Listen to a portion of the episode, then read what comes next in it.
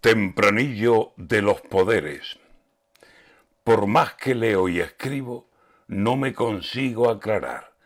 O estoy en un carajal o soy más tonto que vivo.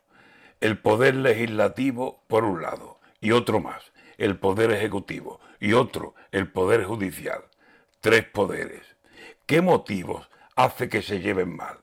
¿Por qué está el aire agresivo y la voz del personal no se acaba de encontrar entre los aires esquivos. ¿Hay intereses pasivos? ¿Hay ganas de provocar? ¿Por qué tirar y aflojar? ¿Por qué todo es excesivo? Si usted lo puede explicar, es un sabio. Así lo escribo. No me consigo aclarar. O esto es un carajal o soy más tonto que vivo.